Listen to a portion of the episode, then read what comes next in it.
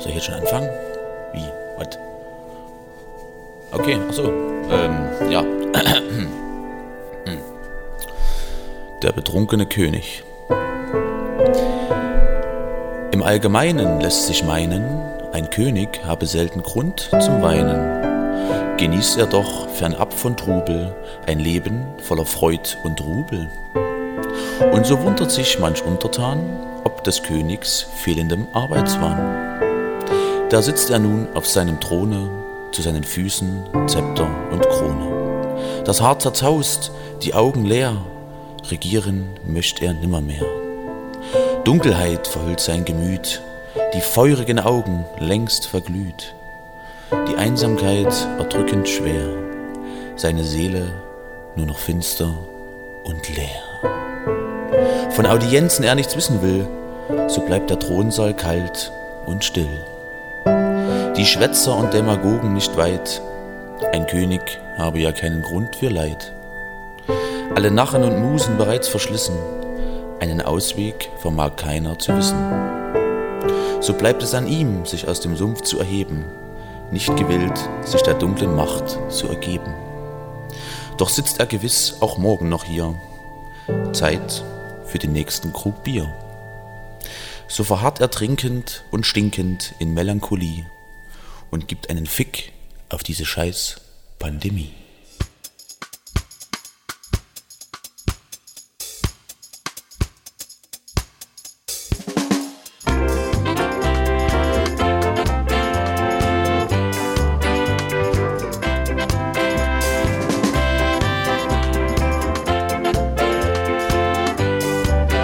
Willkommen zurück bei König Ludwig zur nächsten seriös gediegenen Audienz.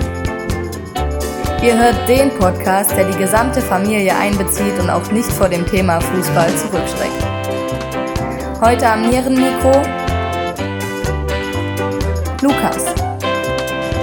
Der vernarbte Heiligenschein, der sich mit Splitterschutzweste vor stalkenden Luisen und Haarausfall schützt. Und Lutz? Der schlecht gelaunte Pandemie-Manager, der alle Verwaltungsvorgänge am stabilen Holztisch erledigt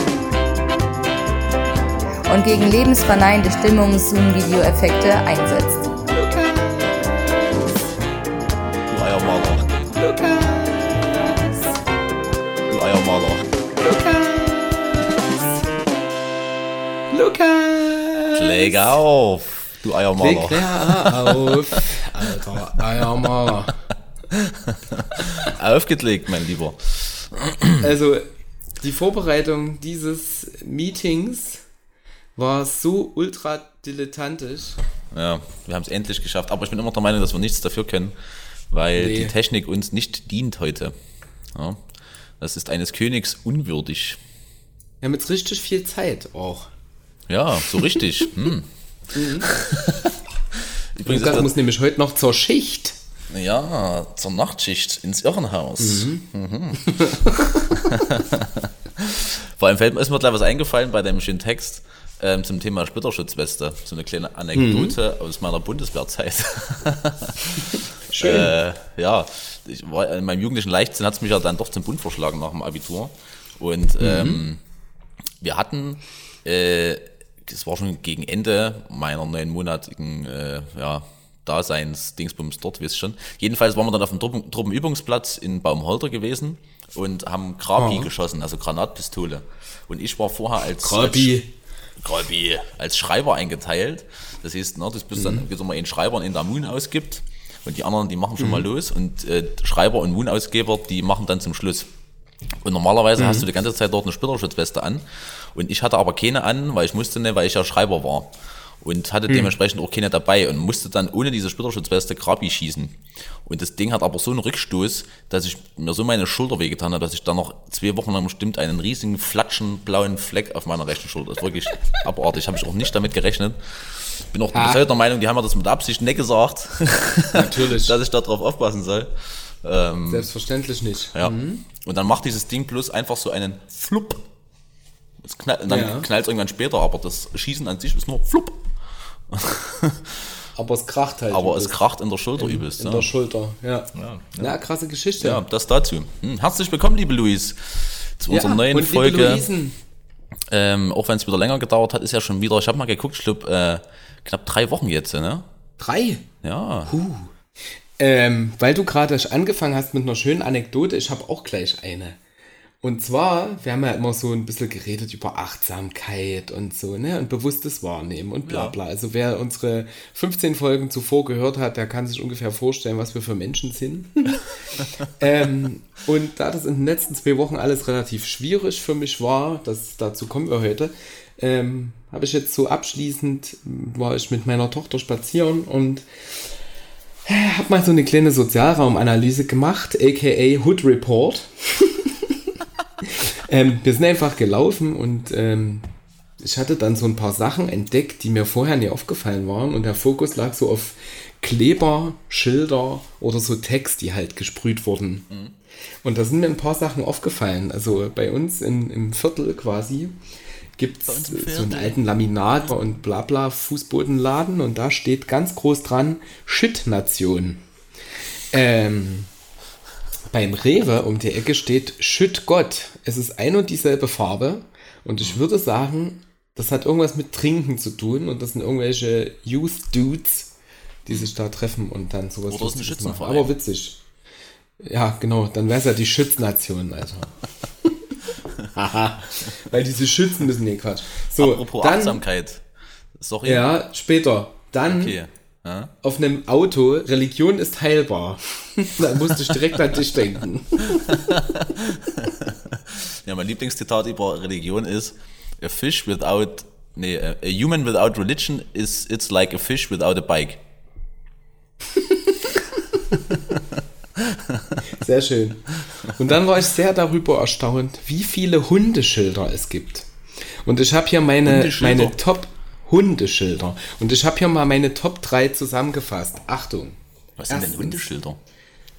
Hundeschilder sind Hinweisschilder an irgendwelchen Zäunen von Einfamilienhäusern, Ach dass so, drin ja, ein ja, Hund ist. ja, ja. Nummer 1, der ist noch nicht so witzig. Vorsicht, hier wohnt ein Rottweiler. Es wird besser. Nummer 2, Achtung, er, und er ist so mit roten Lettern dick gedruckt, er könnte schlechte Laune haben.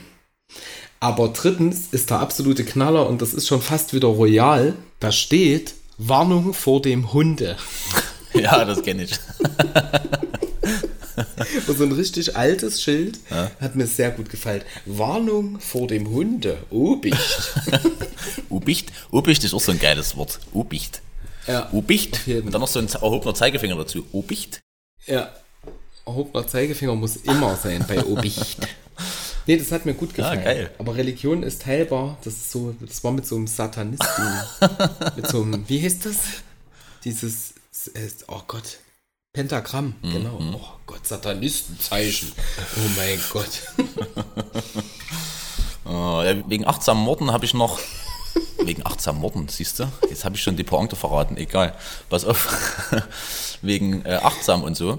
Ist mir nur in, in ein Hörbuch eingefallen, was ich, also wenn man Krimis mag und ein bisschen ähm, äh, auch mal einen humorvollen Krimi anhören möchte, kann ich nur den Krimi Achtsam Morden empfehlen von Carsten Dusse. Da Okay. ist das selber mega geil. Ähm, ja, will gar nicht viel verraten, aber ist äh, ja witzig gemacht auf jeden Fall. Okay, cool. Achtsam Morden, das ist wohl mal wieder was für einen Shownote Alert.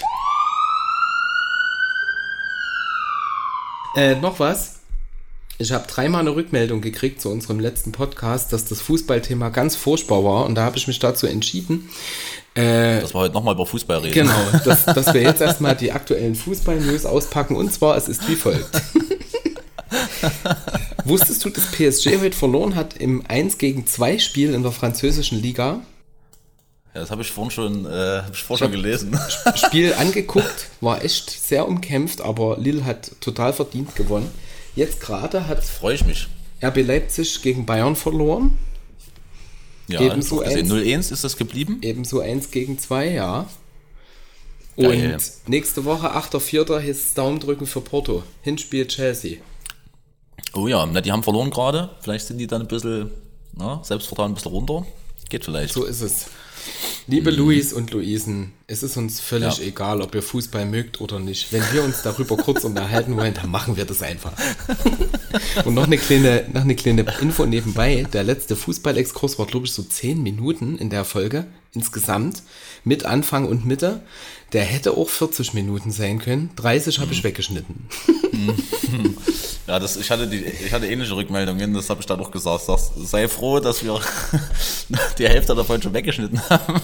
Nee, aber ihr seid, ihr könnt jetzt mit leichten, ne, wir haben jetzt drei Infos gestreut, ihr könnt jetzt sofort mit Wissen glänzen, auch wenn es euch völlig unangenehm ist, aber wir halten euch auf dem Laufenden. Das sehen wir ja auch ein bisschen als ganzheitlichen Auftrag. Ne? Eben. Eben. So. Außerdem müssen wir ja auch, weil wir haben ja hier mittlerweile äh, zehntausende Hörer, weißt du? Ja. Und, äh, So ist es. und da haben wir auch ganz viele dabei bestimmt, die gerne Fußball hören. Nee, aber ich habe tatsächlich auch eine von einem Kumpel äh, von, aus der Fußballgruppe die Rückmeldung bekommen, dass das auch ganz witzig war. Also von Ah. daher, ähm, ja, um das mal positiv zu verstärken hier. Ja. Nee, aber das ist natürlich auch nicht unser Anspruch, da über Fußball zu reden. Aber es passiert halt manchmal, weil wir sind halt einfach auch Fußball interessiert. Ne? Das ist halt Klar. Klar. Und letzte Folge war ja eh ein bisschen Laber. Und auch der deshalb. Meinung, wir sind äh, so ein bisschen verkappte Fußballtalente und müssen uns da jetzt ein bisschen profilieren. Ich aber nur um Scouten. wir das nicht. ja, das stimmt, das stimmt.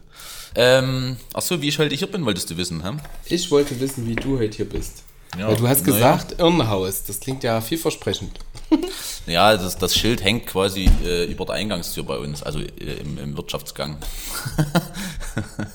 Sehr gut. Ähm, nee, also ich sag das immer so scherzhaft, oder wir sagen es manchmal so scherz, äh, scherzhaft, Scherzhaft. Ja, scherzhaft. Ähm, gar nicht mal unbedingt, weil da so viele Irre untergebracht sind, sondern weil da so viele Irre arbeiten.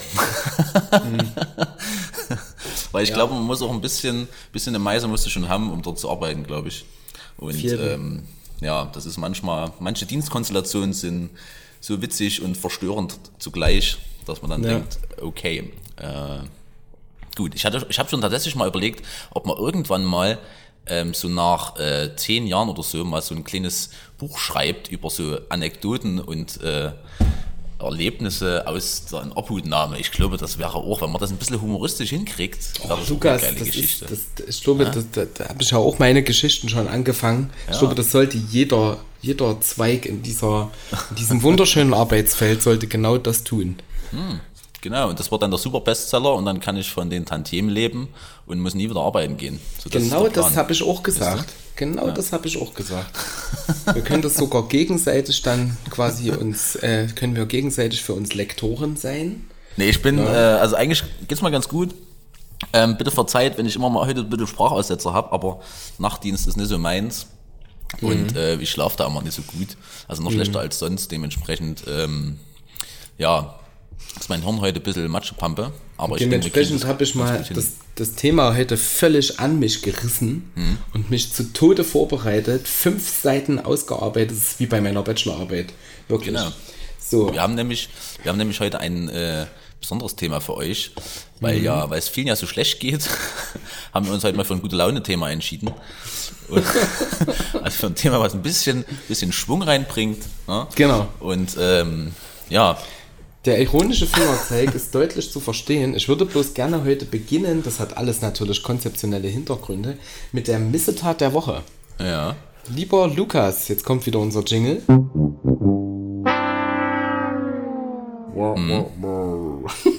Lieber Lukas, hast du eine Missetat der Woche, Querstrich der letzten zwei Wochen gehabt?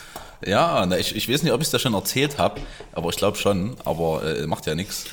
Ich habe einen, einen neuen persönlichen Highscore aufgestellt im zu spät kommen und verschlafen. Der liegt bei vier Stunden. Knapp. Wow. Und weißt du, wann Wow. ich hätte da sein müssen? Um neun. Ja, und du warst Also- da wann? Na, äh, 13 Uhr kurz, dann. nach, kurz nach eins, genau.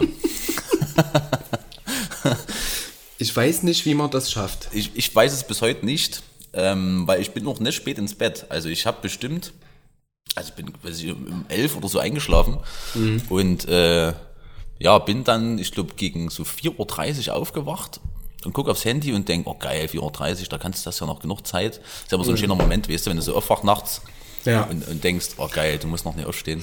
Luis und Luisen, kennt ihr das auch? Dieser wunderschöne Moment, wenn man nachts aufwacht und noch mehrere Stunden Zeit hat zum Schlafen und sich dann ganz kurz ganz toll fühlt. Ja. Und dann macht's Bing und der Wecker klingelt um die Zeit, wo man aufstehen muss. Genau. Wenn ja und welche Ereignisse ihr damit verbindet, schreibt sie doch uns einfach an audienz.euerkönig.de, König mit OE. Und Genau. weiter.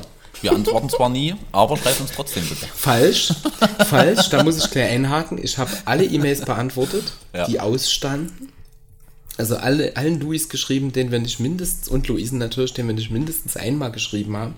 Und, jetzt kommt's, unserem Louis-Fan seit Stunde 1, der hat uns vier E-Mails geschrieben, wir haben bis jetzt nicht geantwortet, dem habe ich einen Brief geschrieben, per Hand, mit äh, Tinte, also einem Füller. Und der hat sich unfassbar gefreut. Auf diesem Wege, lieber Thomas aus Freiberg, ganz, ganz liebe Grüße und es war uns und mir und uns wie immer natürlich eine große Freude. Ja, bester Mann. Ja. Freiburg. F- Free Mountain, ne? Ich habe mir gerade auf auf die Brust gehauen. Freiburg. Ja, krass. Verbindest du irgendwas mit Freiberg? Freiberg ist auch so eine, Nur so, Bier. so eine Stadt, die, wo, wo, wo man keinen Bezug so richtig dazu hat. Oder? Nee, nur Bier. Und von Freiberger kriege ich Kopfschmerzen. Also ergo, ich kriege von Freiberg Kopfschmerzen. und die zweite Info, die ich damit verbinde, es ist äh, ungefähr auf halbem Weg nach Dresden. Ja, das stimmt. Und es ist die Stadt, die man immer mit Freiberg verwechselt. Äh, Freiburg, meine ich. also Freiberg ist die Stadt, die man mit Freiberg verwechselt. Oh, Ja, Es ist so hart, die dann zu finden, wenn man die untereinander verwechselt. Ach so, warte, ich wollte ja noch zu Ende erzählen. Ja, jedenfalls Ja, habe ich, hab ich dann äh, ähm, also mich nochmal rumgedreht, mich gefreut und wach dann irgendwann auf und äh, habe mich schon gewundert, eigentlich, weil ja sonst der Wecker klingelt. Und, und dann gucke ich aufs Handy und es ist irgendwie 11 Uhr irgendwas und ich denk, was ist los? Hm. Hä, wie, wo, wer, warum? Ich habe mich die ganze Zeit bloß gefragt, warum? Ja. So, und, ja, Ken, ich weiß es bis heute nicht. Ähm, ja, vielleicht, meine Theorie ist, dass ich sozusagen äh, dachte, dass ich 4.30 Uhr aufgewacht bin, aufs Handy geguckt habe. Dabei hat der Wecker geklingelt und ich hätte eigentlich aufstehen müssen. Ich weiß es nicht. Dann hat er gedacht, oh ja, geil, kann ich noch hinlegen.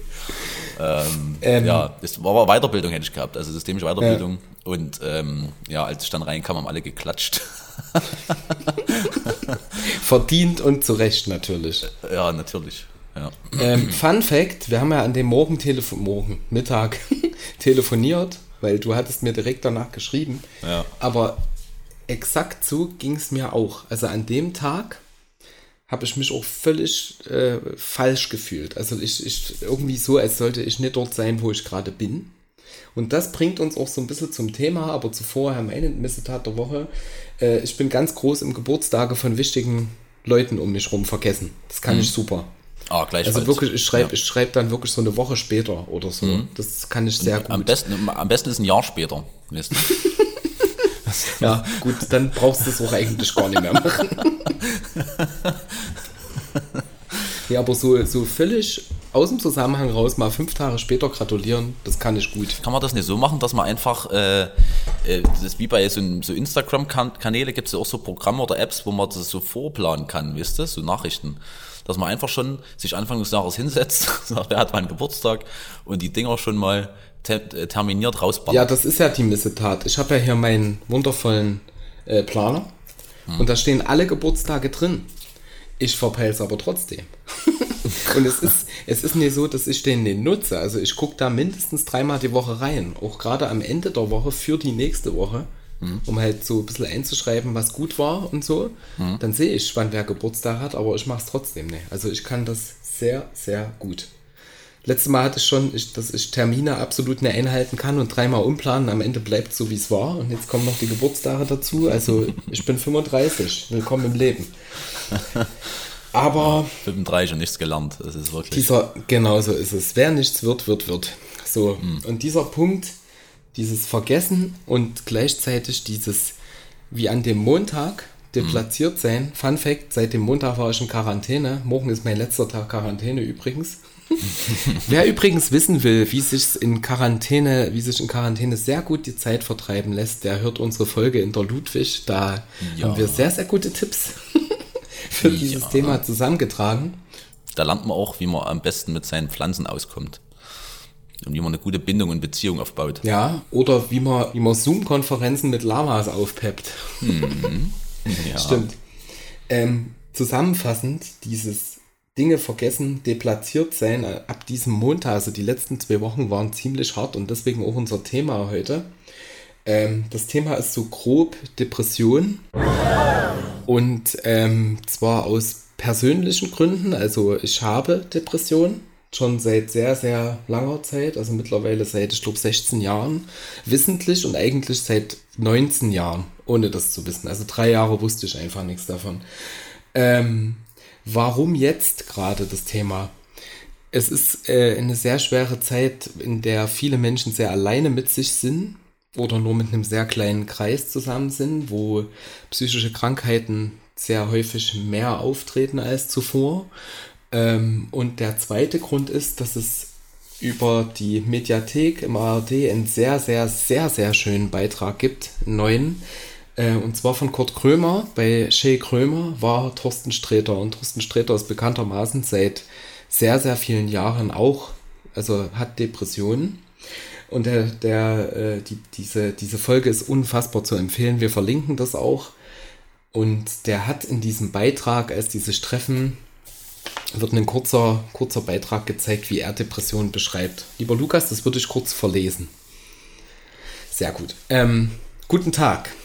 Ich habe Depressionen. Scheiße drauf sein ist wie ein Tatort mit den Muppets. Nicht das Gelbe vom Ei, geht aber vorbei. Depressionen hingegen sind wie alle drei Teile der Herr der Ringe. In Zeitlupe, mit Jean-Claude Van Damme als Gandalf und Musik von Andrea Berg. Stell dir mal jetzt Ähm, wirklich äh, Herr ja. der Ringe mit Jean-Claude Van Damme als Gandalf vor. Der macht nur Zaubertricks und Spagat dabei. Hätte Saruman keine Chance gehabt. ha? Aus Nee, keinesfalls. Keinesfalls. ähm, was so witzig klingt, das sagen auch die beiden in dieser Folge. Äh, für, für Leute, die, die davon nicht betroffen sind, ist es einfach witzig. Für Leute, die davon betroffen sind, ist es witzig, weil es irgendwie, weil man sich irgendwie hineinversetzen kann in das Thema. Ja. Dep also Depressionen sind verdammt zäher Kaugummi, der aber nicht hart wird. Und der hat aber schon seit Jahren keinen Geschmack mehr. Und man muss den aus Gründen trotzdem kauen. Also der geht auch nicht weg. So ungefähr fühlt sich das ja an. Depression ist einfach so ein ausgekatschtes Ding schon. Ne? Ja. Aber Thorsten. Sträter, großartig, ich liebe diesen Typ. Ja, ähm, am Anfang, als ich den das erste Mal gesehen hatte, äh, dachte ich, mit seiner hässlichen Beanie, dachte ich, das, Ja. das, das, kauft ja mal eine richtige, wenn dann, das weiß ich auch nicht.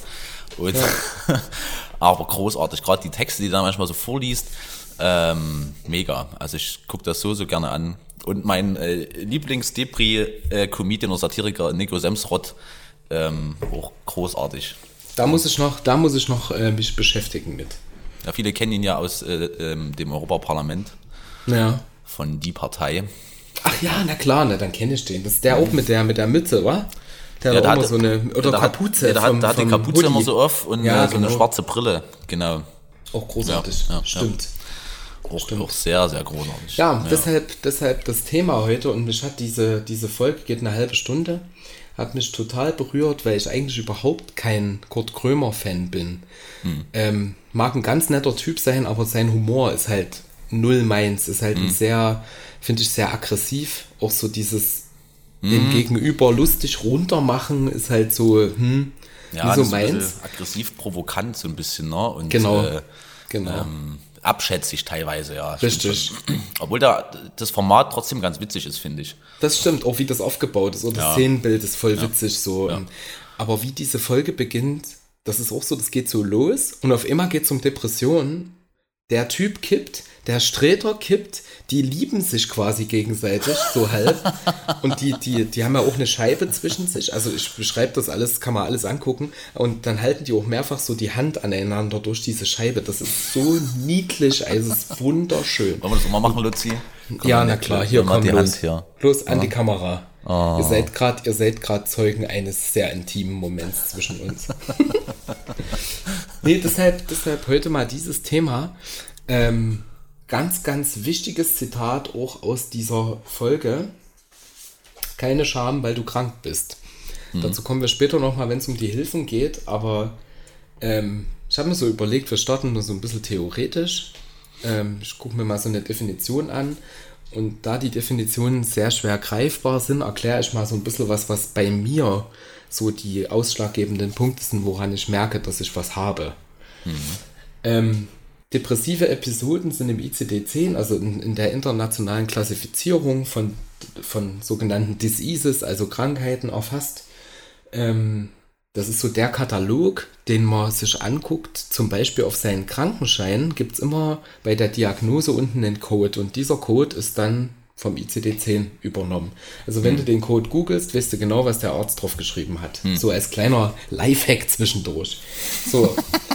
ähm, ich will jetzt hier auch gar nicht viel vorlesen. Es geht einfach darum, Depression ist im ICD-10 unter den sogenannten F Krankheiten zusammengefasst. F sind alle, alle möglichen psychischen Krankheiten oder Störungen.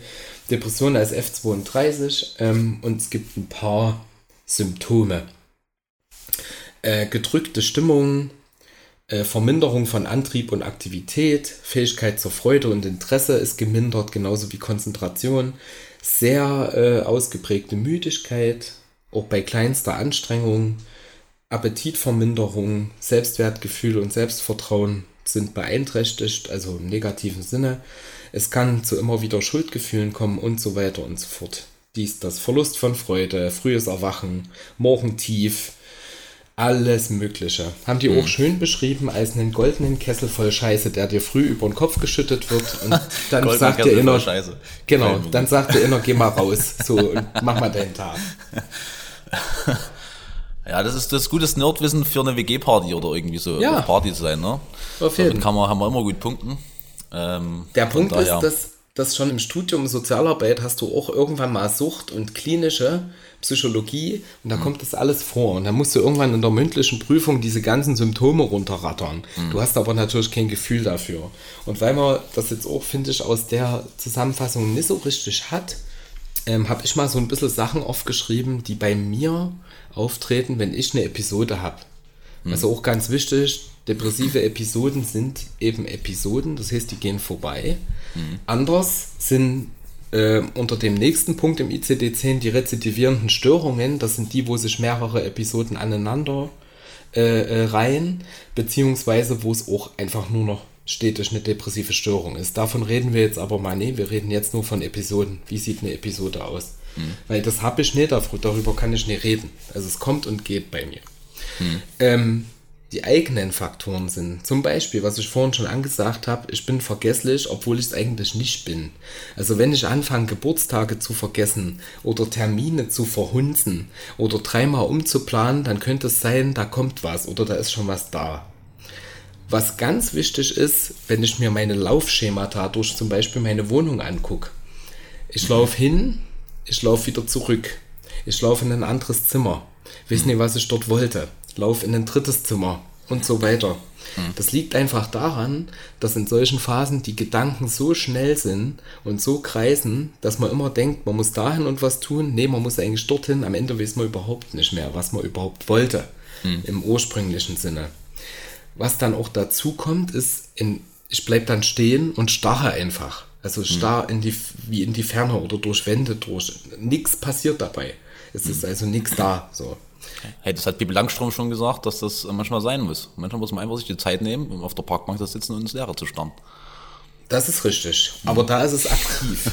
Bei depressiven Episoden ist das eher so ein passives, es wird mit mir gemacht, dass ich das ja, tue. Ja. Genau.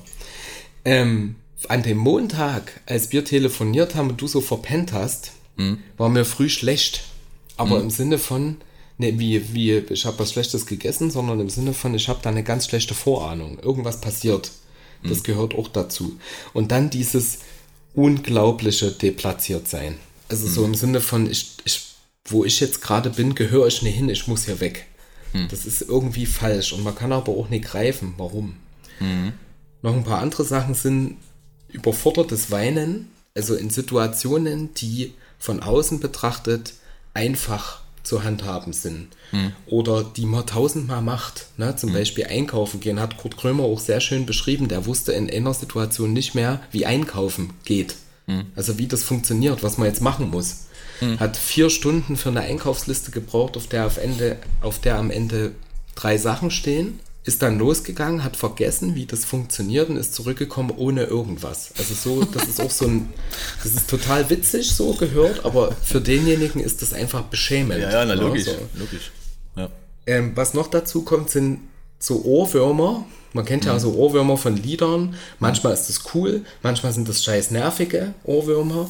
Aber bei depressiven Episoden sind das Ohrwürmer, die dir den ganzen Tag fies auf den Sack gehen. Stell dir einfach vor, du hörst den ganzen Tag Best of Après-Ski 2001. So fühlt sich das an. Also würde ich einfach an der Brücke springen, wenn ich das den ganzen Tag hören müsste. Siehst du?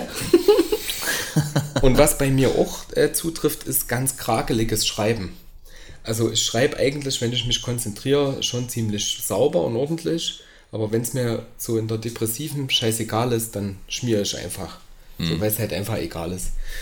Und ich habe eine Personifizierung, das haben viele, also auch viele Künstler, die depressiv, depressive Episoden haben, haben personifiziert.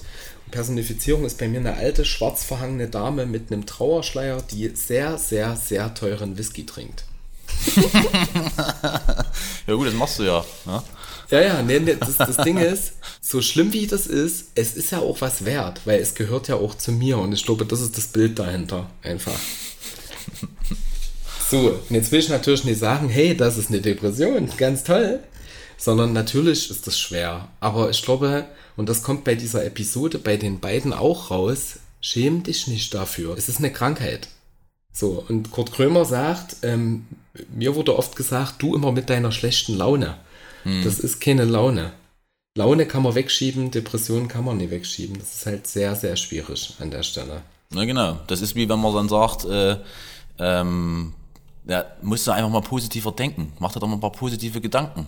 So, ja. weißt du? Das ist wie wenn man dann, wie wenn man zu einem Obdachlosen sagt, ey, kauf dir doch mal ein Haus. Ja, ja oder geh arbeiten. Mach doch mal, ja. ja. ja. Also der, Punkt ist, der Punkt ist, zu, einem, zu jemandem, der Depressionen hat, oder Episoden hat, zu sagen, denk positiv, das ergibt, das ergibt in sich schon keinen Sinn. Ja. Weil Depression ist ein Gefühl, also eine Gefühlslage. Mhm. Und da kannst du, das kannst du mit Gedanken ja nicht. Du kannst ja jetzt nicht sagen, so, äh, ich denke mir jetzt, äh, jetzt geht wieder alles, dann mhm. verschwinden diese Gefühle. Ja. Das ist ja nicht möglich. Das ist in sich schon ein Trugschluss. Ja, es ist ja nicht so, als, als würde man sich dafür entscheiden, ne? dass man jetzt sagt, genau. oh, ja, heute habe ich mal Bock auf oder heute können wir mal nur negative Gedanken und dann ja stimmt. Ja, gut, dass du das sagst. Ja, ich müsste ja eigentlich bloß positive Gedanken haben. Ja. ja. Danke, ja, danke, danke. Das hm, geht, geht schon besser. Hm? Was bei mir zum Beispiel ganz furchtbar ist, wenn zum Beispiel ein richtig schöner Tag war und am nächsten Tag so wache ich auf dann kann der Tag so beginnen, dass ich ein Gefühl habe von, es wird nie wieder irgendwas schön sein. Okay. Und das ist Depression. Hm. Und zwar 100 Prozent. Hm. Und dieses Gefühl dauert an. Das ist nicht so, wie es ist was Schlimmes passiert, wie es ist jemand gestorben oder keine Ahnung, man hat einen Job verloren oder seine Freundin verlassen oder sowas, sondern hm. das ist ein Gefühl, was kommt, ohne dass sich eigentlich irgendwas verändert hat. Hm. Das ist einfach da. Hm. Und auf der anderen Seite ist es aber auch so, dass, dass Charaktere, die äh, Depressionen haben, natürlich auch andere Eigenschaften haben, die nicht immer so negativ sind. Genau. Und da kommen wir jetzt zum positiven, der positiven Seite von Depressionen. Ja, es gibt auch positive Seiten von Depressionen. So ist es. Ja, zum Beispiel kann man sagen, wenn du hart genug arbeitest, kannst du aus einer Depression noch einen Burnout machen. Ja? Zum Beispiel, ja. genau, Herr Rex. Genau. Ja. Man muss ja auch ehrgeizig einfach. bleiben, ne? Also man muss ja mit dem arbeiten, was man hat. So, ne? dementsprechend, ja.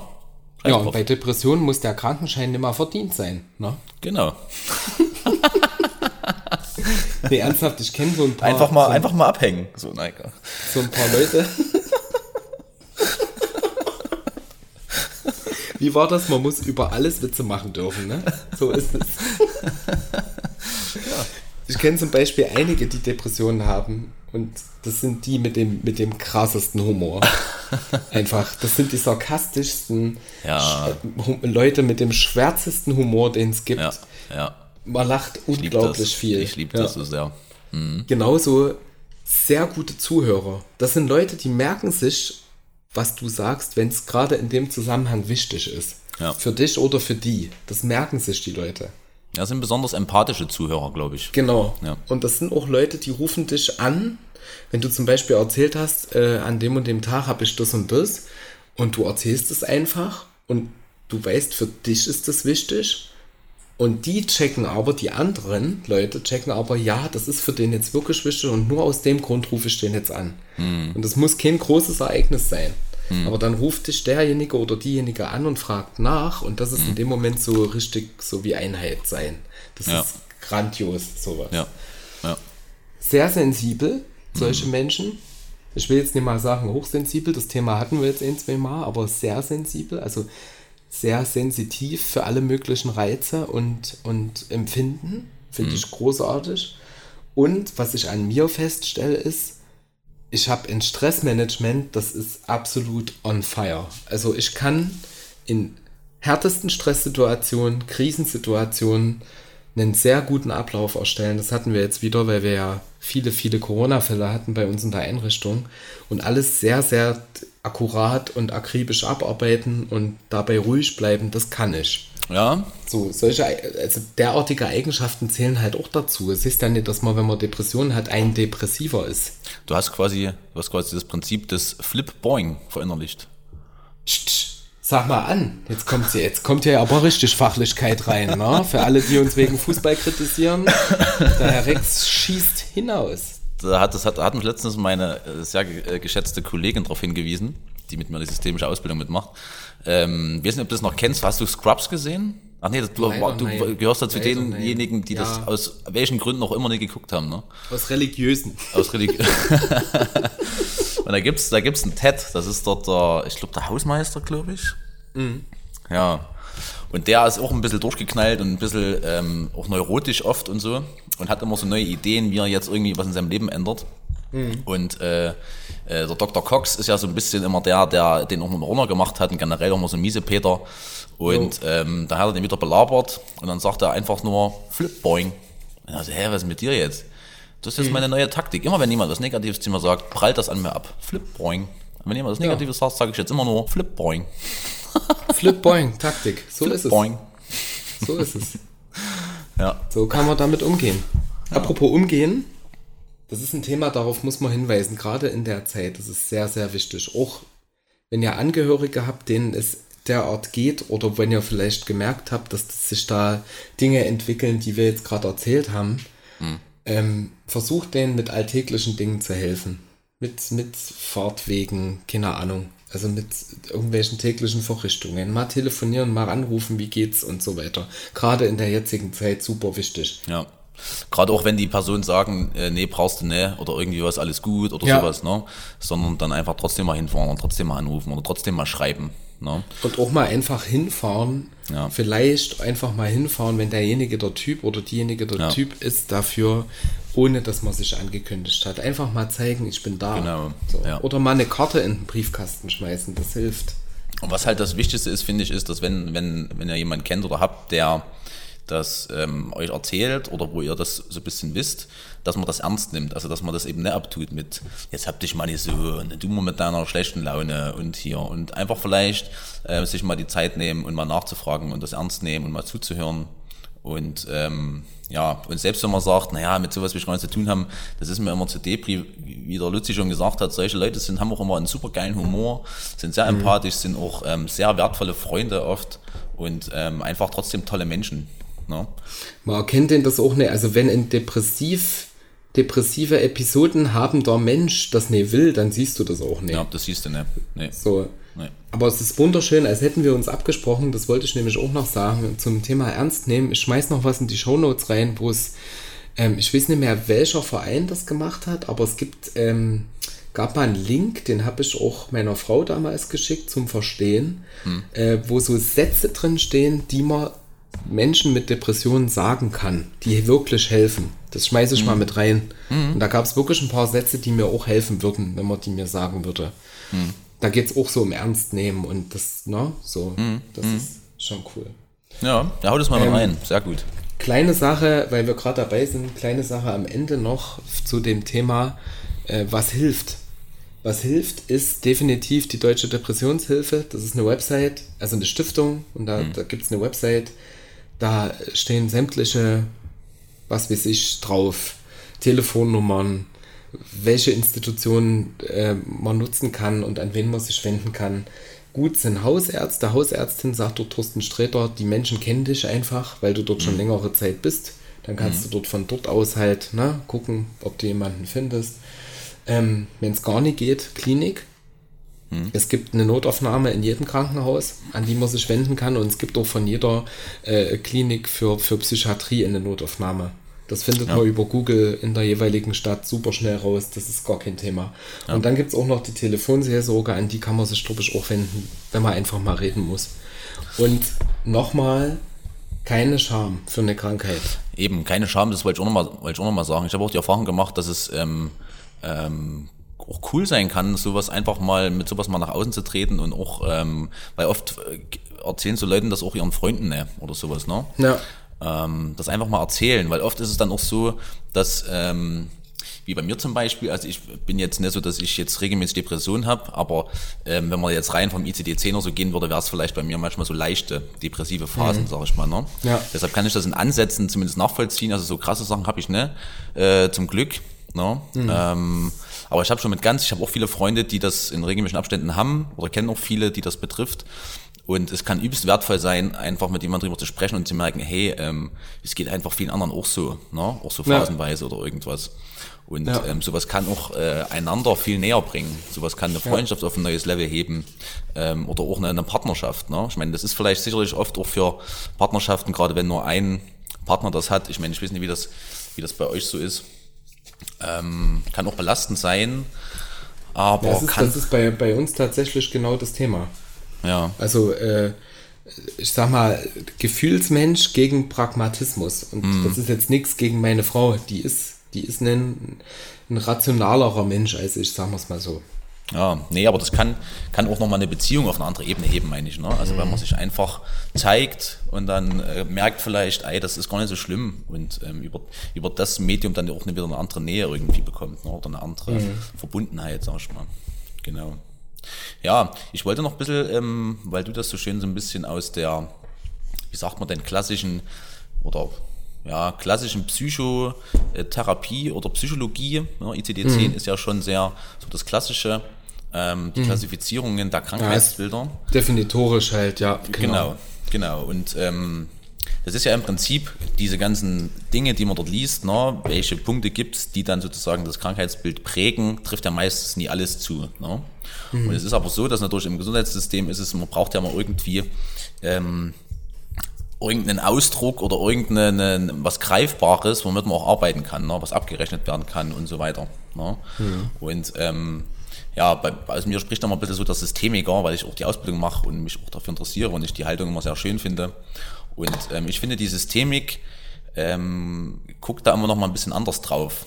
Also gar nicht so auf dieses Labeling, dass man jetzt sagt, okay, das ist ein Burnout, das ist eine Schizophrenie oder das ist eine bipolare Störung, sondern guckt sich einfach erstmal nur das Verhalten in, an, in dem Kontext und vor allem auch in dem System, in dem System mhm. des Menschen, in dem sozialen System, in dem ähm, biologischen System und geht immer erstmal davon aus, dass das, dass das einfach nur ein Verhalten ist, was erstmal nicht so richtig erklärbar ist, warum und wo das herkommt, sondern es ist einfach da und man guckt einfach erstmal, welchen Sinn das hat.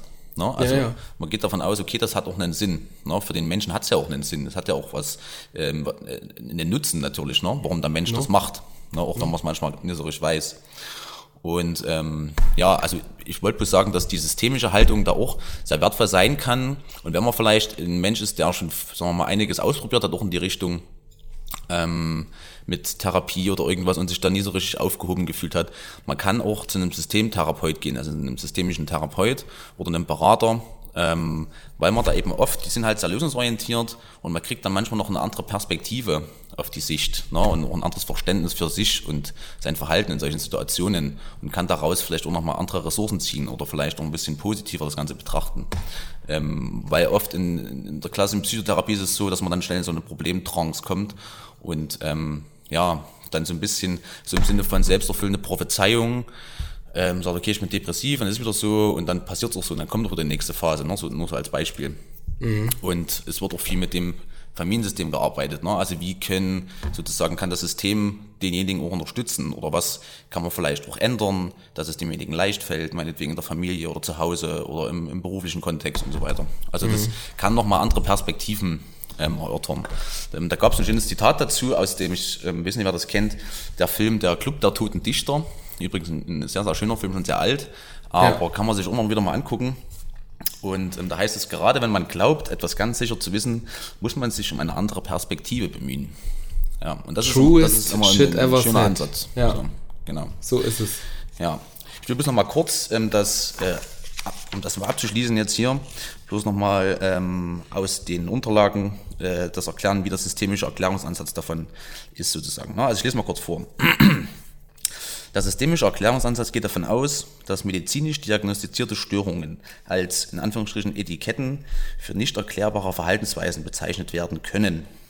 Auch Symptome genannt. Symptome werden daher als ein zu bestimmten Zeiten passendes Konstrukt beschrieben, hilfreich für den Menschen bzw. eine ganze Familie. Die Ursache einer Depression aus der systemischen Sicht ist nicht festzumachen. Auch wenn sich bestimmte Korrelationen zeigen, ähm, kann die Kausalität nicht objektiv zugeschrieben werden. Also ähm, das beschreibt so ein bisschen die systemische Haltung hinter dem Ganzen.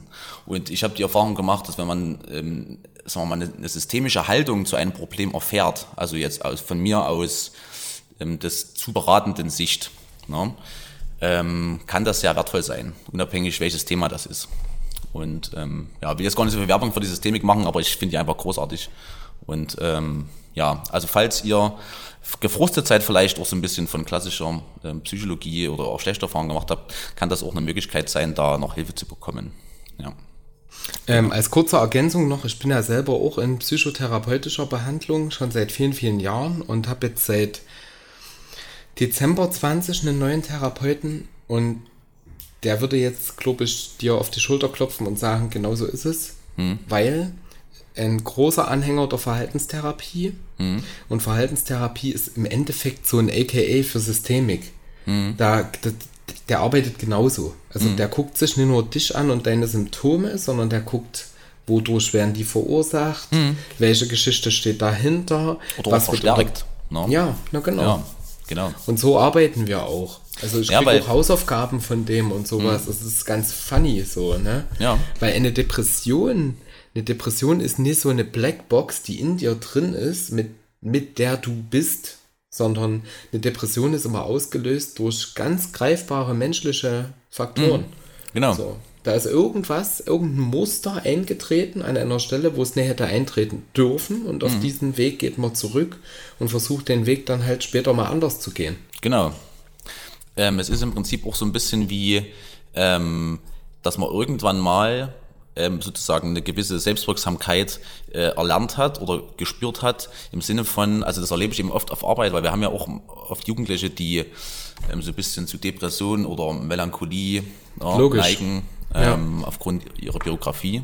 Mhm. Und ähm, da fällt halt auf, dass eben viele Kinder, weil sie eben gerade in dem Alter Aufmerksamkeit brauchen, das dann über solche negativen Verhaltensweisen äußern. Ne? Mhm. Und man merkt natürlich dann, okay, meine Mutter oder meine, mein Vater, meine Eltern, je nachdem, ähm, schenkt mir zu wenig Aufmerksamkeit. Und ich merke dann, okay, wenn es mir schlecht geht, ey, na dann äh, kriege ich ja die Aufmerksamkeit. So, ne? Und das mhm. kann auch, das kann ein Muster sein, was sich dann auch äh, aufs Erwachsenenleben übertragen kann, ohne dass man das jetzt bewusst oder aktiv macht, aber dass mhm. man dann ähm, äh, ja, das so weiterführt. Und sowas kann zum Beispiel in so einer Therapie oder auch von der systemischen Herangehensweise schon manchmal in, äh, in Perspektivwechsel sein, wo man dann denkt, ja, stimmt eigentlich, ja. Ähm, True. Ja, das mal noch so ein bisschen als Ergänzung dazu. Genau. Ja. Genau. Mhm. So, liebe Luis und Luisen, um das Thema abzuschließen, habe ich ähm, noch einen schönen Text rausgesucht. Und zwar von dem großartigen Autor aus Argentinien. Ich denke, der heißt Jorge Bucay. Jorge. Ich denke nicht, dass der George heißt. Oder George. Ich glaube, der heißt wirklich Jorge Bucay. Das äh, Buch wurde mir empfohlen. Also es gibt da so Bücher, die, die müssen dich finden. Ne? Und ich glaube, mhm. das Buch hat mich auch gefunden. Das heißt, komm, ich erzähle dir eine Geschichte. Äh, und ich werde die kleine Geschichte vorlesen, der wahre Wert des Rings. Es geht im Ringe. Endeffekt, genau. Es geht im Endeffekt um ähm, einen Psychotherapeuten oder Psychologen, der mit Geschichten seine Patienten quasi therapiert. Also für jedes Problem, was ihm vorgetragen wird, hier speziell ein junger Mann, also in dem Buch geht es um den jungen Mann, für jedes Problem gibt es dann halt eine Geschichte, eine Sage, eine Zen-Weisheit von, von irgendwelchen Sufis, irgendein Gleichnis, irgendwas. Mhm. Und in der speziellen Geschichte jetzt geht es um Anerkennung und Wertschätzung, dass der Mensch immer danach strebt, das äh, zu erhalten von anderen und dass er gemocht und respektiert werden will und der junge Mann, um den es hier halt geht, der war schon am Tag davor, hatte der ein Problem mit seinen Eltern, da wird er nie für voll genommen und er gilt nie als bester Freund und so weiter und so fort. Und dann sagt halt dieser Psychotherapeut, es gibt da eine Geschichte und in der geht es um einen jungen Mann und der sucht bei einem Waisen um Hilfe. Und das Problem, mhm. sagt er, was der junge Mann hat, scheint dem Behandelten eben sehr zu ähneln. Meister, ich bin gekommen, weil ich mich so wertlos fühle, dass ich überhaupt nichts mehr mit mir anzufangen weiß. Man sagt, ich sei ein Nichtsnutz. Was ich anstelle, mache ich falsch. Ich sei ungeschickt und dumm dazu. Meister, wie kann ich ein besserer Mensch werden? Was kann ich tun, damit die Leute eine höhere Meinung von mir haben? Ohne ihn anzusehen, sagte der Meister, es tut mir sehr leid, mein Junge, aber ich kann dir nicht helfen, weil ich zuerst mein eigenes Problem lösen muss. Vielleicht danach. Er machte eine Pause und fügte dann hinzu. Wenn du zuerst mir helfen würdest, könnte ich meine Sache schneller zu Ende bringen und mich im Anschluss eventuell deines Problems annehmen. Sehr gerne, Meister, stotterte der junge Mann und spürte, wie er wieder einmal zurückgesetzt und seine Bedürfnisse hinten angestellt wurden. Also gut, fuhr der Meister fort. Er zog einen Ring vom kleinen Finger seiner linken Hand, gab ihm den Jungen und sagte, nimm das Pferd, das draußen bereitsteht, und reite zum Markt. Ich muss diesen Ring verkaufen, weil ich eine Schuld zu begleichen habe. Du musst unbedingt den bestmöglichen Preis dafür erzielen und verkauf ihn auf keinen Fall für weniger als ein Goldstück. Geh und kehr so rasch wie möglich mit dem Goldstück zurück. Der Junge nahm den Ring und machte sich auf den Weg. Kaum auf dem Markt angekommen, pries er ihn den Händlern an, die ihn mit einigem Interesse begutachteten, bis der Junge den verlangten Preis nannte. Als er das Goldstück ins Spiel brachte, lachten einige. Die anderen wandten sich gleich ab, und nur ein einziger alter Mann war höflich genug, ihm zu erklären, dass ein Goldstück viel zu wertvoll sei, um es gegen einen Ring einzutauschen. Entgegenkommend bot ihm jemand ein Silberstück an, dazu einen Kupferbecher, aber der Junge hatte die Anweisung, nicht weniger als ein Goldstück zu akzeptieren und lehnte das Angebot ab. Nachdem er das Schmuckstück jedem einzelnen Marktbesucher gezeigt hatte, der seinen Weg kreuzte, und es waren nicht weniger als hundert, stieg er von seinem Misserfolg vollkommen niedergeschlagen auf sein Pferd und kehrte zurück. Wie sehr wünschte sich der Junge, ein Goldstück zu besitzen, um es dem Meister zu überreichen und ihn von seinen Sorgen zu befreien, damit der ihm mit Rat und Tat zur Seite stehen konnte. Er betrat das Zimmer. Meister, sagte er, es tut mir leid, das, worum du mich gebeten hast, kann ich unmöglich leisten. Vielleicht hätte ich zwei oder drei Silberstücke dafür bekommen können, aber es ist mir nicht gelungen, jemanden über den wahren Wert des Ringes hinwegzutäuschen. Was du sagst, ist sehr wichtig, mein junger Freund, antwortete der Meister mit einem Lächeln. Wir müssen zuerst den wahren Wert des Rings in Erfahrung bringen. Steig wieder auf dein Pferd und reite zum Schmuckhändler. Wer könnte den Wert des Rings besser einschätzen als er? Sag ihm, dass du den Ring verkaufen möchtest und frag ihn, wie viel er dir dafür gibt. Aber was immer er dir auch dafür bietet, du verkaufst ihn nicht. Kehr mit dem Ring hierher zurück. Und erneut machte sich der Junge auf den Weg. Der Schmuckhändler untersuchte den Ring im Licht einer Öllampe, er besah ihn durch seine Lupe, wog ihn und sagte Mein Junge, richte dem Meister aus, wenn er jetzt gleich verkaufen will, kann ich ihm nicht mehr als 58 Goldstücke für seinen Ring geben. 58 Goldstücke? rief der Junge aus. Ja, antwortete der Schmuckhändler. Ich weiß, dass man mit etwas Geduld sicherlich bis zu 70 Goldstücke dafür bekommen kann, aber wenn es ein Notverkauf ist? Aufgewühlt eilte der Junge in das Haus des Meisters zurück und erzählte ihm, was geschehen war. Setz dich, sagte der Meister, nachdem er ihn angehört hatte. Du bist wie dieser Ring, ein Schmuckstück, kostbar und einzigartig. Und genau wie bei diesem Ring kann deinen wahren Wert nur ein Fachmann erkennen. Warum irrst du also durch dein Leben und erwartest, dass jeder x-beliebige um deinen Wert weiß? Und noch während er dies sagte, streifte er sich den Ring wieder über den kleinen Finger der linken Hand. Das ist eine tolle Geschichte. Das ist ein bisschen lang, die Geschichte tatsächlich. Wenn man sie liest, merkt man das auch.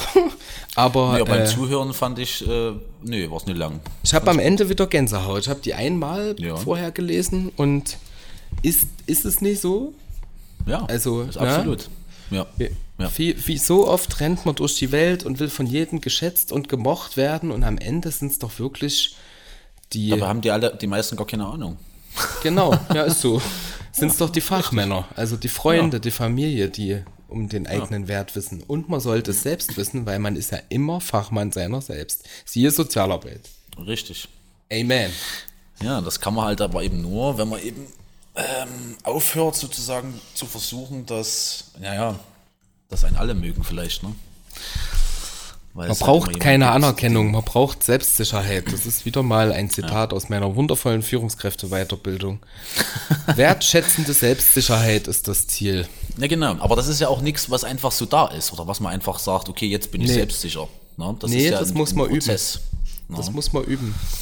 Genau. Ja, aber das ist schon ganz richtig. Deshalb muss man auch dorthin gehen oder mit den Leuten sich umgeben, die den eigenen Wert schätzen. Ne? Oder die Mhm. einen als wertvoll erachten, sozusagen. ne? Und alle anderen, scheiß drauf. Mhm. I don't give a fuck. Ne? I don't give a fuck. Das ist ein schönes Eminem-Zitat. Übrigens ähm, Ja. hat nur der kann. gesagt, ähm, nebenbei gibt eine schöne Übung für wertschätzende Selbstsicherheit übrigens. Äh, und wenn man das mal machen will, dann funktioniert das so, dass man sich eine Liste nimmt und quasi so viele wie möglich Eigenschaften an sich selbst in Satzform aufschreibt, die man denkt, gut zu können. Also wo man selber weiß, das kann ich gut. Bei mir, ich würde zum Beispiel hinschreiben, ich bin ein guter Zuhörer, ähm, ich bin musikalisch, ich bin kreativ, Ja. ich kann Leute begeistern. Sowas in der Art würde ich dann schreiben.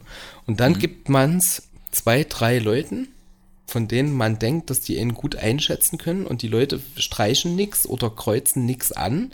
Das Einzige, was die tun, ist, bei manchen Eigenschaften, wo die das vielleicht anders sehen, ein Fragezeichen dahinter. Also nichts durchstreichen oder verbessern, sondern Fragezeichen. Der erste Schritt ist aber, das erstmal aufzuschreiben für sich und dann festzustellen, boah, wie viel kann ich? So, und danach, wenn man das weiter üben will, dann gibt man es halt mal weiter. Das ist Ja. eine schöne Übung für Selbstsicherheit tatsächlich. Okay. Kann ich unternehmen, finde ich gut. Kann das auch bei, bei Bedarf, schreibt gern uns eine E-Mail. Wir haben schon mal in der Folge geworben, aber ist, man kann nicht müde werden, dies zu tun. Genau. Schreibt Audienz. Selbstsicherheitstrainer Lutz. So ist es. Ähm, Ja. I'm, I'm, I'm the trainer of self-esteem. Ähm, schreibt uns eine Mail an audienz.euerkönig.de, König mit OE. Findest du auch, dass Esteem ein schönes Wort ist? Esteem, Self-Esteem. Es gab, Self-Esteem, es, es gab Ich, in, ich finde, das klingt schön und es sieht auch schön aus irgendwie. Self-Esteem. es gab einen Song, der, der Self-Esteem hieß von The Offspring. Den habe Von ich The sehr, Offspring. sehr geliebt. Ah. Ja, ja. Witzigerweise habe ich jetzt in letzter Zeit sehr viel Offspring wieder gehört. Ah, Ähm, ja, unter anderem The Kids äh, Ain't Alright. Weil das, hat- das ist immer so, na, das passt immer ganz gut zu Arbeitskontext, weißt du? Ja, tatsächlich. Ja. Das könnte ich dir jetzt äh, auswendig singen. Das werde ich nicht tun, aber ich könnte gerade sagen, mach mal bitte. vor allem mit dieser Kehlkopfstimme. Na klar, Aber die scheiß äh, Offspring habe ich früher schon viel gehört als Jugendlicher. ich habe alle Alben. eine Zeit lang. Alle, Ich weiß alle. noch, wir hatten, mal eine, wir hatten mal einen Schüleraustausch nach Frankreich, da waren wir vor zwei Wochen dort. Und auf der Busfahrt dahin äh, lief die Offspring auch rückzu, hoch und runter. Also es war so Mhm. die Zeit, da haben wir echt viel gehört. Da hatten wir noch Discman. Mhm. Mit, äh, ich hatte einen mit Anti-Shock, da war ich ziemlich, ziemlich stolz drauf. Weil man den eben nicht so vor sich, hin, vor sich halten musste im Bus, sondern konnte man auch einfach auf die Ablage vor einem legen, ohne dass er Guten ausgeht. Sony Discmans, Alter. Die waren echt gut. Und drei Kilo Batterien im Rucksack dafür, natürlich. Ne? Natürlich, natürlich. Also mehr Batterien als Proviant am Start. ja. Ja, ha hallo, man musste damals schon Prioritäten setzen. Nee, also Ja, ähm, es war schön drüber zu reden, Lukas. Es war Ja. schön drüber zu reden, Ja. weil in vielen Kontexten und in vielen Lebensphasen war es schwierig darüber zu reden, aber jetzt so in unserer locker leichten ähm, Wertschätzatmosphäre ist das immer gar kein Thema. Mit dir rede ich auch immer über alles gern. Das ist alles cool. Ja, das, das, das freut mich, danke. Kann auch gut zuhören. Würde ich auch aufschreiben. Klar. Schreib das mal Und auf. ich wollte das ich wollte Das noch, ich wollte noch sagen, dass ich das sehr mutig fand von dir, dass du das hier so, ich sag mal, öffentlich gemacht hast, ne? Ist ja schon so. Es ist echt lieb, dass du das sagst, aber es sollte eben nicht mehr mutig sein. Das ist halt der Punkt. Es sollte, Nein, aber ich finde es trotzdem mutig, einfach das machen. weil, ja, weil es trotzdem Überwindung kostet. Ne? Also es ist ja schon manchmal eine Überwindung, überhaupt äh, zu negativen Emotionen zu stehen. Hm. Ne? Weil man eben halt auch oft Ablehnung erfährt, im Sinne von du mit deiner schlechten Laune und so weiter, was wir hatten. Ne? Ja. Also das ist, Ja. wenn man da mal ein paar negative Erfahrungen gemacht hat, umso schwieriger wird es natürlich dann. Ne? Dementsprechend, ähm, Selbstverständlich. gut. da, da hast du recht, aber wir sind ja schon mit unseren Themen, die wir hatten, wir gehen ja über Grenzen. Also wenn Ja. wir über, über Kindererziehung geredet haben, über äh, Schulsozialarbeit, wir sind ja, wir sind ja äh, Avantgardisten, will ich es fast ja, wir nennen. sind ja, ja Grenzgänger halt. Ne? Und Avant, Avantgardistinnen, Avant, Avantgardisten. Gre GrenzgängerInnen sind wir. Stimmt, ja, sorry. Das, ja. Um Ich immer schön so politisch Ja. und genderkorrekt zu bleiben. Luzi, ähm, wir haben noch ein paar geile Kategorien am Stissel. Äh, Lucky Boy, was haben wir denn als Kategorien noch übrig? Sag doch mal. Ja. Grandios gescheitert. Also ich habe, ich hatte ja diesmal, dadurch, dass wir ja so lange, das habe ich beim letzten Mal glaube ich schon gesagt, dass ich viel zur Auswahl hatte. Yes. Das ist gerade so ein, so ein Déjà-vu gerade. Ähm, ja, es war wieder mal einiges dabei, wo ich dachte, äh, bisschen lame irgendwie. Ähm, ja, also das erste, was ich hätte, wäre, das ist ganz passend, weil das jetzt erst vor kurzem war, und zwar im März 2019 sprach sich das EU-Parlament für ein Ende der Winter- und Sommerzeit aus. Die Zeitumstellung soll abgeschafft werden. Wieder einmal. Mhm. Und jetzt kommt's, und das habe ich teilweise noch gar nicht gewusst, also den Zusammenhang so richtig. Ähm, Deutschland führte die Sommerzeit erstmals 1916 ein, um im Ersten Weltkrieg Energie zu sparen und eine helle Stunde zu gewinnen.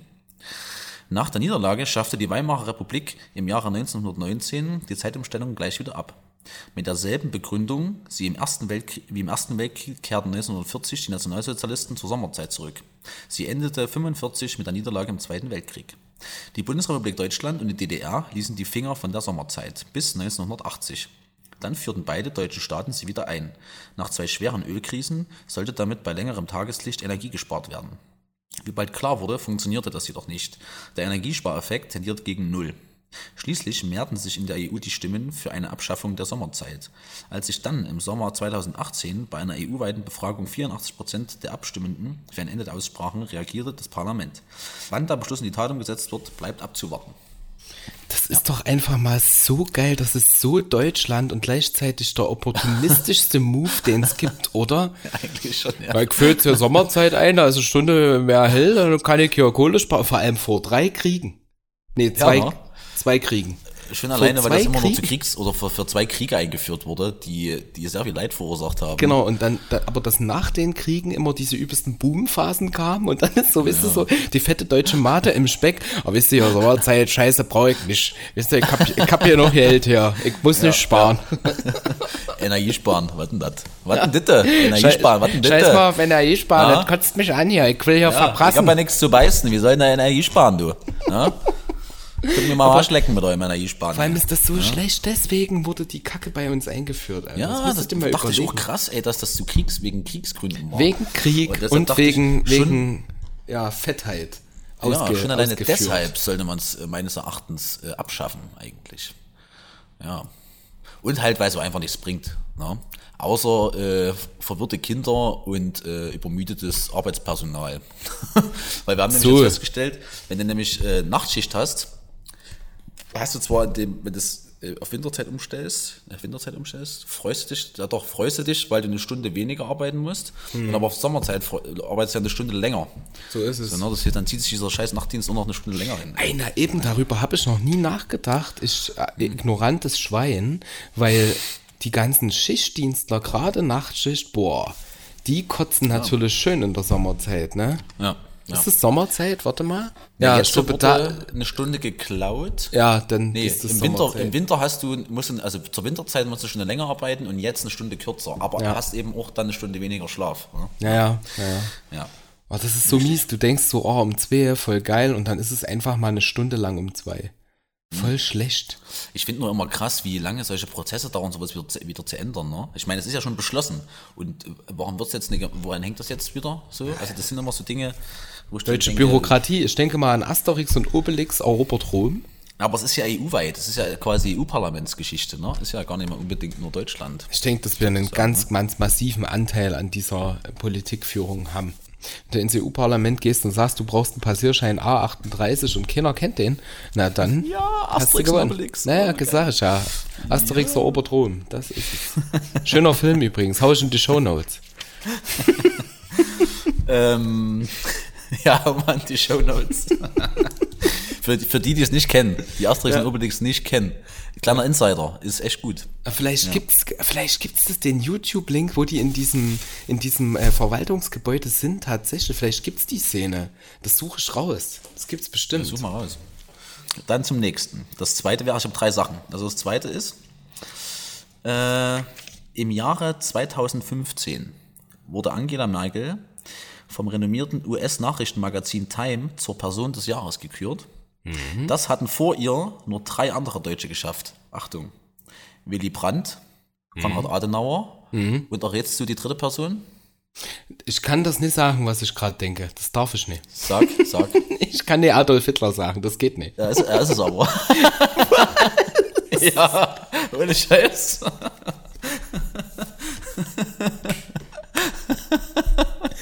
Ich finde Weltpolitik so geil. Das ist echt. Das musst du dir mal vorstellen. Adolf Hitler so wurde zur. Person des Jahres gekürt. Ich weiß halt nicht, ob das jetzt Satire dann war oder so, aber auf. ähm, der tiefere Sinn. In der öffentlichen Wahrnehmung wird die Wahl zur Person des Jahres oft als Ehre oder Preis verstanden. Doch das ist ein großer Irrtum. Als alleiniges Kriterium gilt, wer den größten Einfluss auf die Ereignisse des Jahres genommen hat, sei es im guten oder schlechten Sinne. Ja? Und dann passt es wieder, finde ich. Ne?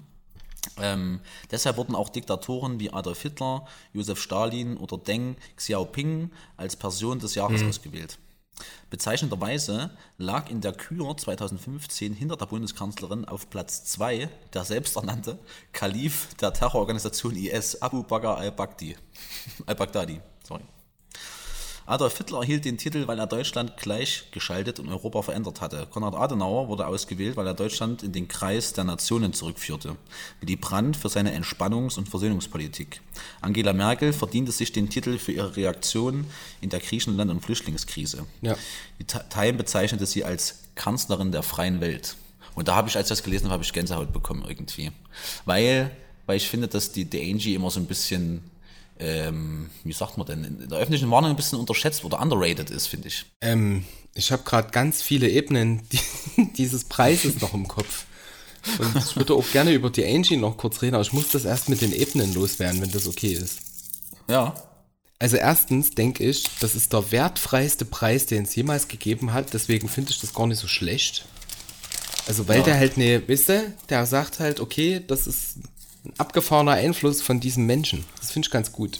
Ja. Zweitens, Ja. was ist denn das für ein Preis, der sowas auszeichnet?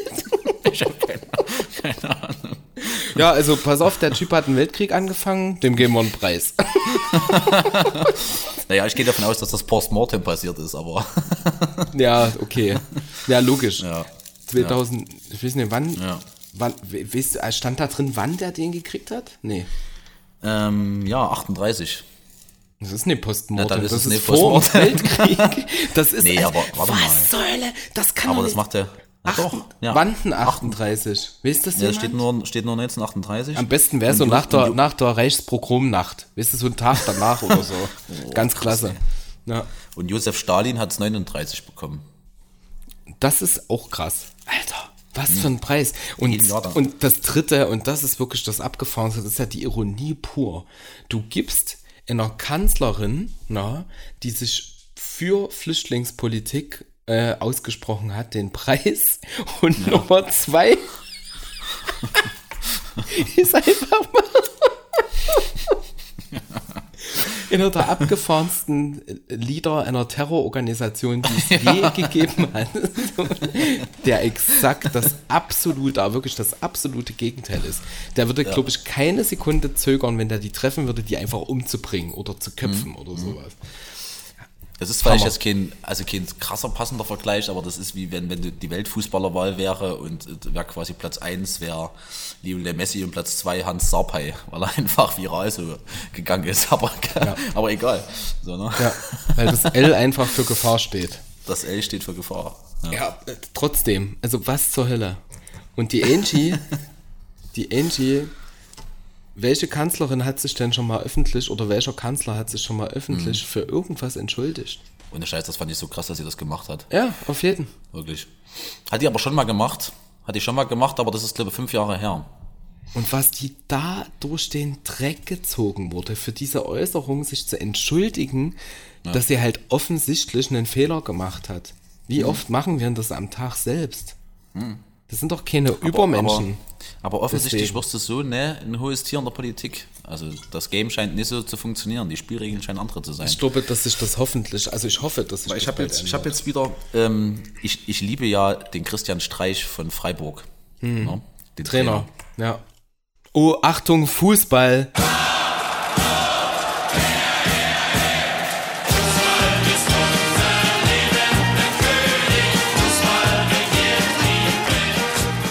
Du liebst Christian Streich, weil?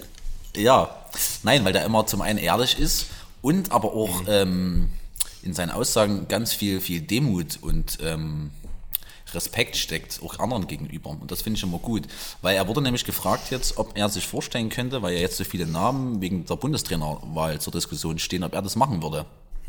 Und da hat er halt so sinngemäß gesagt, äh, wie er überhaupt auf die Idee kommt, dass der das machen könnte, weil er doch gar nicht, noch nie Stars trainiert hat. Er ist ja in dem kleinen, beschaulichen Freiburg und happy dort und ähm, er wäre in keinster Weise von alleine auf diesen Gedanken gekommen, das zu machen, weil er sich überhaupt in dieser Position sieht. Er hat weder diese Strahlkraft, hat er gesagt, ich äh, kenne nur diesen kleinen Verein, mehr habe ich nie gemacht. Also wieso sollte ich die Kompetenzen haben, ähm, eine, eine Bundesmannschaft zu trainieren, sozusagen. ne? Das kann ich dem jetzt sagen, wenn, wenn du mich das fragen würdest im Ernsten, würde ich dir jetzt sagen, warum der das könnte. Genau wegen Ja, so einer genau, Haltung. genau, weil das, genau, weil er das gesagt hat, genau. Genau. Ja. Nur deshalb, Meinung. Und ich weil der auch, Leute so nimmt, wie sie sind. Und dann jetzt stellt er mal in, in, in Christian Streich als Bundeskanzler vor. Das wäre wär für mich der, der beste Mann irgendwie auf diesem Posten. Ich weiß auch nicht warum ich, aber ich würde das, da würde ich mich super drüber freuen. So, so, ja, oder so diese, diese Haltung unter Menschen auf so einem Posten. Aber das ist halt die Frage, ob du so international halt am Stießen bist. ja, ne, das Game funktioniert halt nicht so. Das ist, ist halt einfach so ein Haifischbecken und ich glaube, ähm, ich glaube, dass er auch ein sehr sensibler Mensch ist so. Und ich glaube, dass der, nee, das ist Ich glaube halt auch, Welt. ich denke halt auch, das ist, wenn du sowas spielen willst, müssen alle anderen mitspielen. Ja, ja. Jedenfalls waren das äh, meine Sachen für Grandios gescheitert. Und ich brenne, ich brenne schon wieder, lieber Lukas, auf den Fragebogen. Fragebogen. Max Frisch Fragebogen. Ja, diesmal habe ich was ganz Besonderes für dich vorbereitet. Max Frisch ist echt mein Begleiter geworden. seit unseres Podcasts. Seit unseres Podcasts. Nee, seit unserem Podcast. Ähm, und zwar, können Sie sich eine menschliche Existenz, in Klammern, das heißt die erste Welt, überhaupt noch vorstellen ohne Computer? Nee. Nee. Nee? Meinst du, das würde nicht gehen, wenn jetzt sozusagen, man von heute auf morgen sagt, äh, wir schalten das alles Nein. ab, Nein. weg mit dem ganzen Scheiß, weg mit Nein. dem ganzen Müll? Nee. Nein? Nee, was, weil was, wir. was glaubst du, würde dann passieren? Ich glaube, es würden ganze Zivilisationen untergehen. Es würden ganze Versorgungen zusammenbrechen, sowieso. Geldsysteme, Tauschsysteme, alles Mögliche. Vielleicht, vielleicht ist es auch mal nötig. Weiß ich nicht, so, ne? Aber so, ich denke, es würde so werden, dass wenn jetzt einer einen großen Knopf drückt, quasi ab morgen, ne, und schaltet zum Beispiel das Internet ab, dann brauchst du ja auch keine Computer mehr in dem Sinne.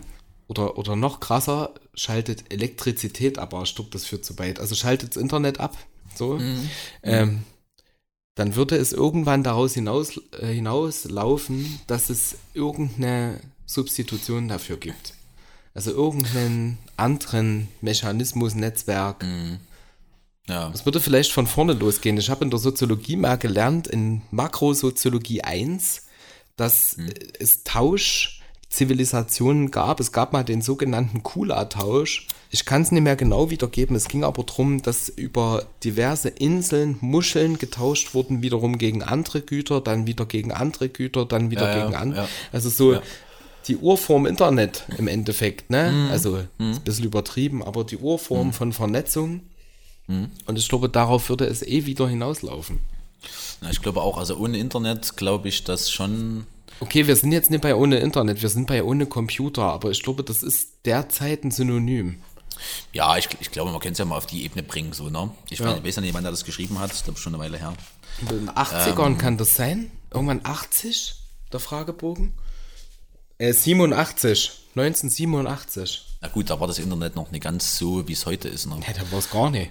Also Da da, noch ist gar nicht. gar nicht existent. Stimmt. Ja.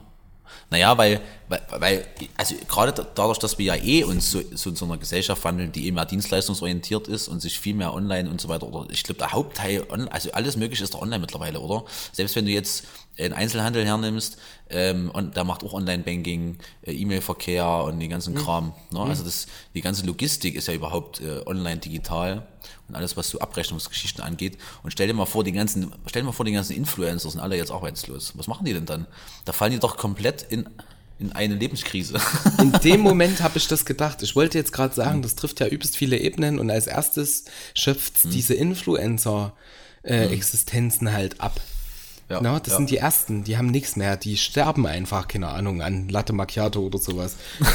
so, und ähm, dann kommen ja erst diese, diese na, immer fundamentaleren Ebenen dazu, Ja. die dann betroffen sind und so weiter.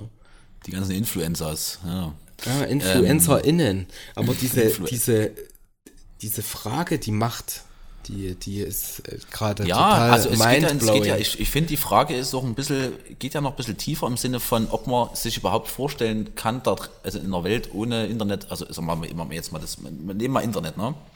Ob du da, würdest du drin leben wollen? Also angenommen, Nee. das gäbe es jetzt, ne? Nein, würde ich nicht, weil ich einfach damit groß geworden bin. Also ich bin noch eine Generation, ich hatte bis 2005 keinen Computer, also mal Mhm. abgesehen von Internet. Ne? Also bis vor 16 Jahren, bis ich 19 Ja. war, bis mein Studium begonnen hat, hatte ich keinen Computer. Und Mhm. dann hatte ich direkt Computer mit Internetanschluss. So. Und in unserer Generation mir war, das, ähnlich, ja. Mhm. war das noch ein Unterschied. Na, es konnte, Du konntest Computer haben und du konntest Internetanschluss haben. Heutzutage Mhm. würde sich das niemand mehr vorstellen können. Es würde sich niemand mehr, es würde niemand mehr den Begriff Computer sagen. Na, vielleicht sagst du Rechner Also oder Laptop oder, oder Mac oder Mhm. sowas.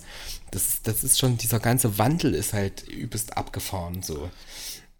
Und ähm, ich bin dann 16 Jahre, werde ich damit groß, so und ich bin noch eine Generation, die schnell damit aufgewachsen ist. Meine Mutter, also meine Eltern zum Beispiel, die können damit in dem Sinne, wie wir das nutzen, nichts mehr anfangen und ich kann nichts mehr damit anfangen mit jemandem, der jetzt 18 ist zum Beispiel, was der ja. tut. Na Na, gut, das ist normal. alle Also ich finde, das- Networks das- und das- so, die benutzt und so weiter äh, werden.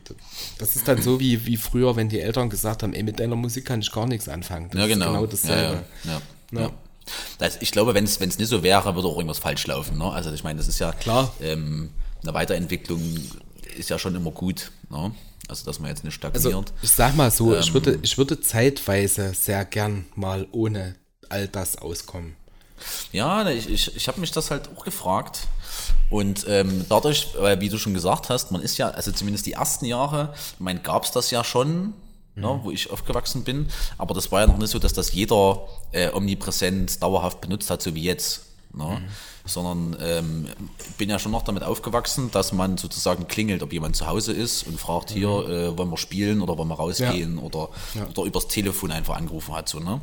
Und ähm, äh, ich kenne das ja auch noch mit diesem Einwählen, dieses schöne Beep vom Modem, Oh, das ja. funktioniert und die Streits zu Hause, wenn du nur ISDN hast mit zwei Kanälen, ähm, geh mal aus dem Internet raus, ich muss mal telefonieren und sowas, solche Geschichten. Ne?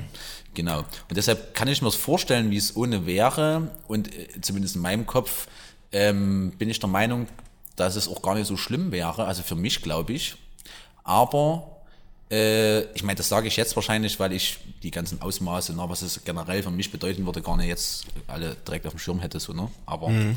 ähm, wenn man jetzt mal Parallelen zu der Pandemie gerade zieht, ne, wo man ja auch sagt, man muss auf vieles verzichten und am Anfang konnte man sich ganz schwer vorstellen, zum Beispiel, ey Gott, ich kann jetzt abends nicht mehr das machen, ich kann das nicht machen, das nicht machen. Und irgendwie so jetzt nach einem Jahr, finde ich, gewöhnt man sich so ein bisschen dran, trotzdem. Und vieles ist trotzdem auch schon normal. Also es ist schon normal, ähm, dass du eine Maske aufsetzt und sowas, ne? Also wo man so denkt, da werde ich mich nie dran gewöhnen, diese scheiß Maske und sowas, ne? Ich will damit besagen, dass man sich glaube, angenommen es wäre jetzt so, dass durch irgendeinen Crash oder irgendwas es passieren würde, dass das ausfällt jetzt, ähm, es trotzdem weitergehen würde und die Leute sich auch daran gewöhnen würden. Ich meine, da gäbe es vielleicht noch was anderes ne? und es würde wieder schnell irgendwas aufgebaut, aber ähm, ich glaube, selbst das würde gehen. Ja, und ich, es wäre, glaube ich, auch gar nicht so schlimm, glaube ich. Das ist, glaube ich, der Generell. Punkt. äh, Was wir für eine Existenz sind, ist halt wirklich krass.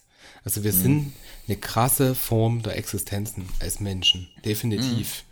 Aber ich glaube, wenn du gerade Pandemie ansprichst, ich glaube, wenn du jetzt in dem Moment noch die Möglichkeit nimmst, dich online zu vernetzen, ich glaube, dann sterben Ja. Leute, ohne Mist. Ja, das kann sein, ja. Ja.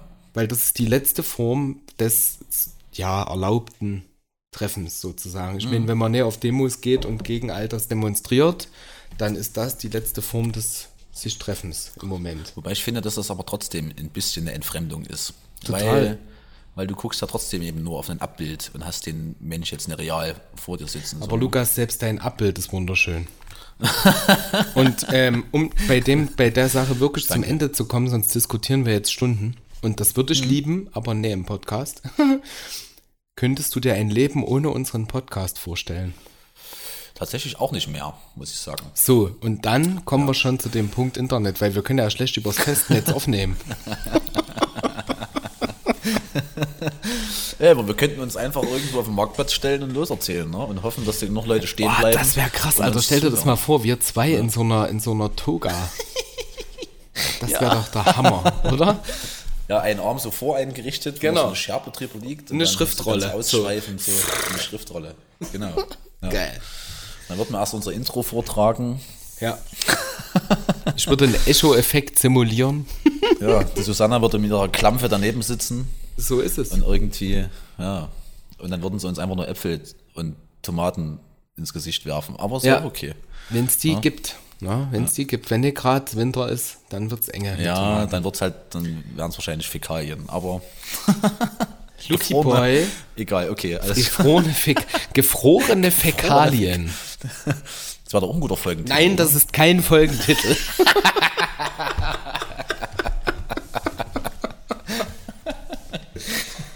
Lukas, ich habe eine, äh, eine Überraschung.